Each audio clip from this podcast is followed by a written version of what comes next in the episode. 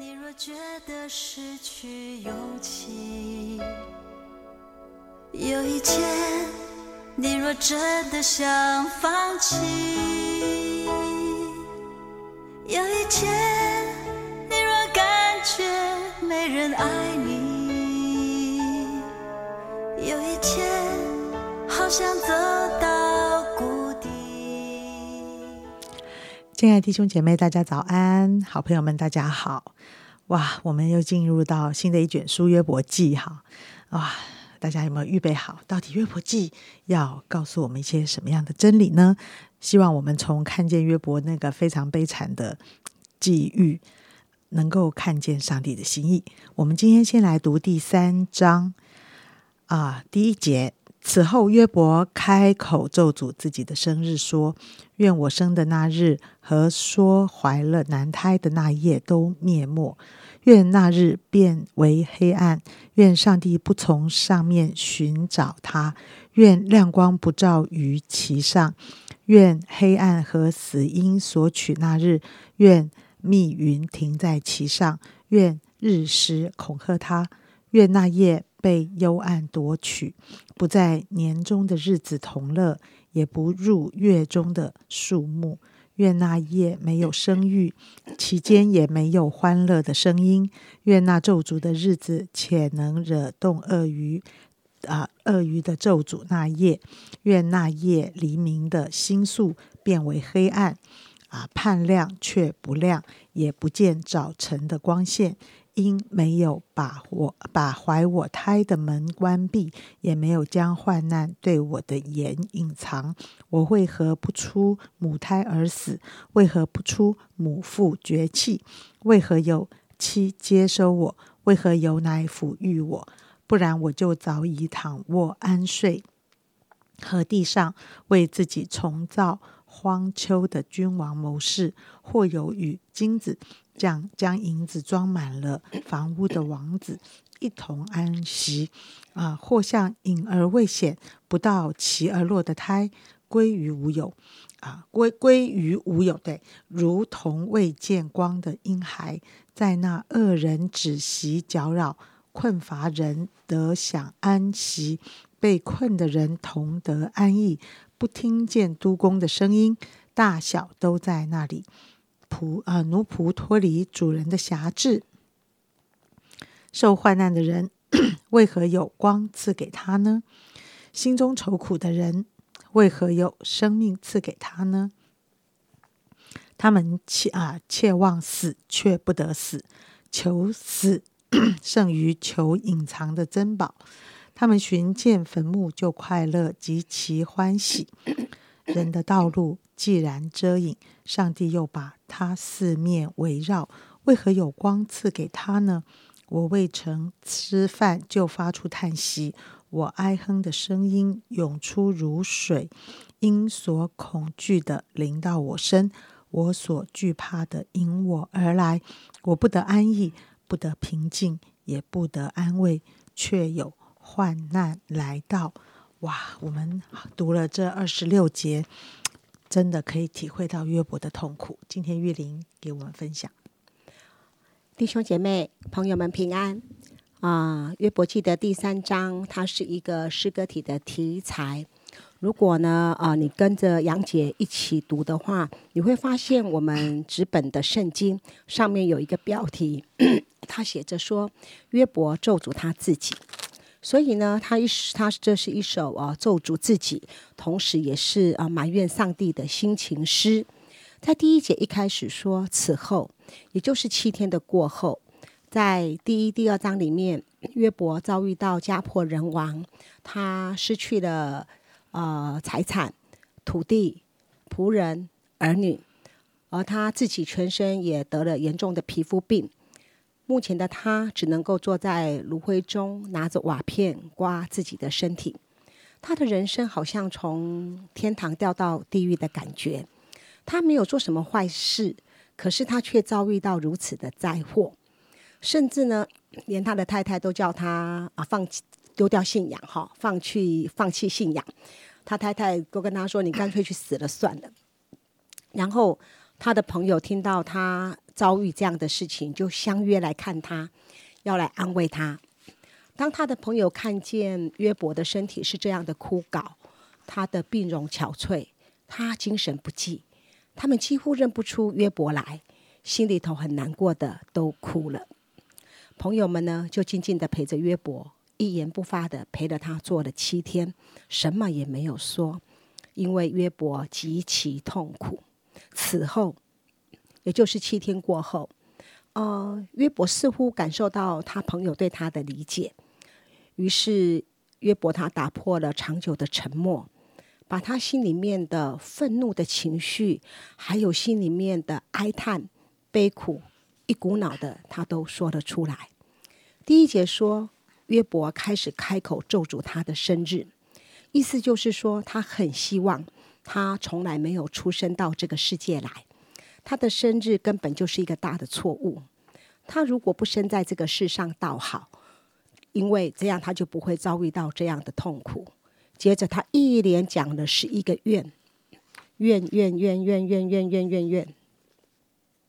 他好希望自己从来没有活过，他好希望历史上没有他出生的这一天，他好希望上帝不要用这一天来创造他。他希望这一天不要有亮光，他希望这一天不要被看见，不要被发现。他希望这一天一直待在黑暗里面，从来没有出现过。他希望这一天日食出来，然后日食，然后能够把这一天吞掉，把这一天消灭掉。他希望这一天不在月历上，也就是说月历上没有这一天。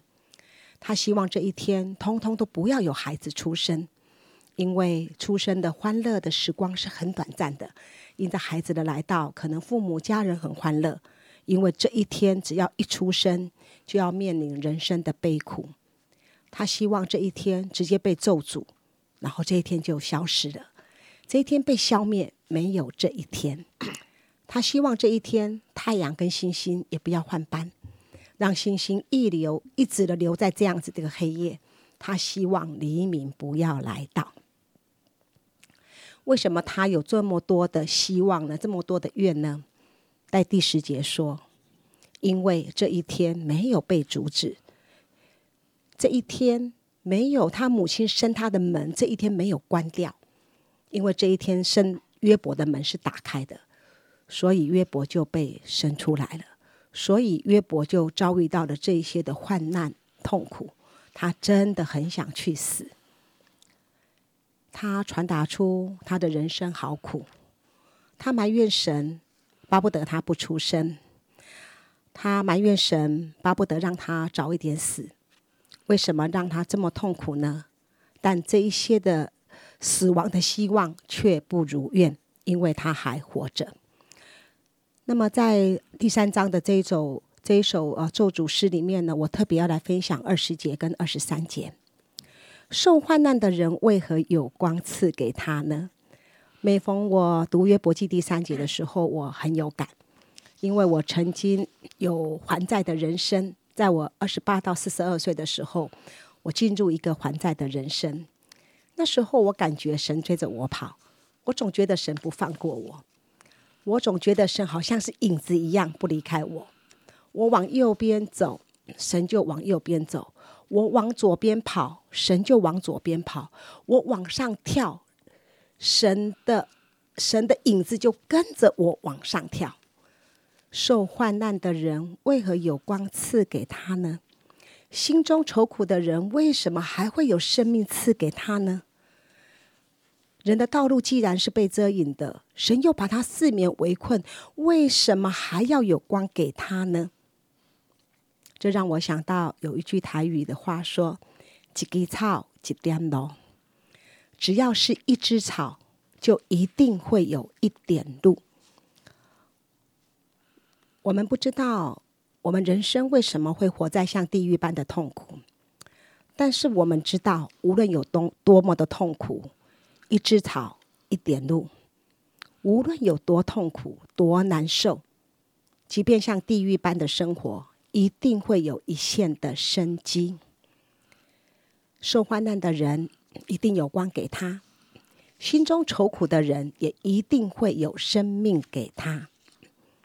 虽然可能你现在你的道路坎坷，也有些的崎岖，也许你也遭遇一些的患难，生活困苦里面有许多的艰辛，像约伯一样，像从前我十多年的生活一样。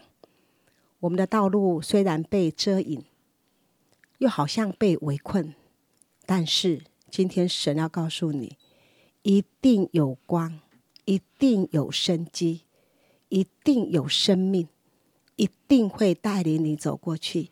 一枝草，一点露。